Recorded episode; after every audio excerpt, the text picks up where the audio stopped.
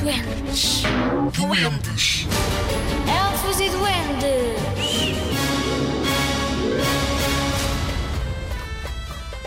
O Rei e o Moleiro. Era uma vez um moleiro muito rico.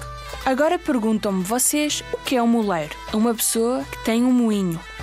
Bom, este moleiro vivia perto da estrada principal. Por cima da sua porta tinha um letreiro que dizia: Aqui vive um homem livre de tristezas e preocupações. Um belo dia, o rei passou pela casa, parou e leu o que estava escrito no letreiro.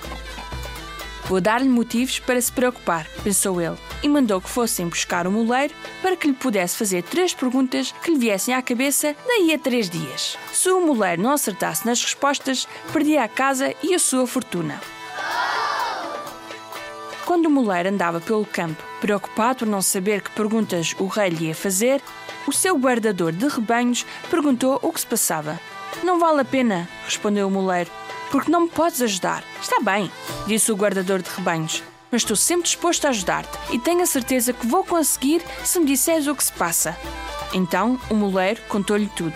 Ah, é só isso? disse o guardador de rebanhos. Se me emprestares a tua roupa, eu respondo às perguntas por ti. No dia em que o rei voltou, o guardador de rebanhos recebeu o vestido com as roupas do moleiro. A primeira pergunta era: Quanto tempo vou demorar a fazer uma viagem à volta do mundo? Posso tomar um tempo para considerar a resposta? Respondeu o guardador de rebanhos.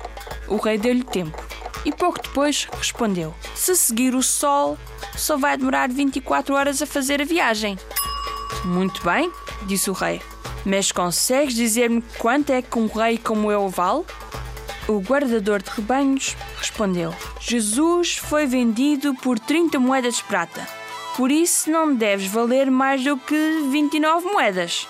O rei também gostou desta resposta e disse por último: Agora vou fazer-te a terceira pergunta e não te vou dar tempo para pensar na resposta. Consegues dizer-me no que estou a pensar? Sim, respondeu o guardador de rebanhos. Pensas que estás a falar com o moleiro, mas eu sou o guardador de rebanhos. O rei disse imediatamente que estava muito satisfeito com a resposta e deixou o moleiro em paz. Assim, o moleiro viveu feliz, sem tristezas e preocupações, para todo o sempre.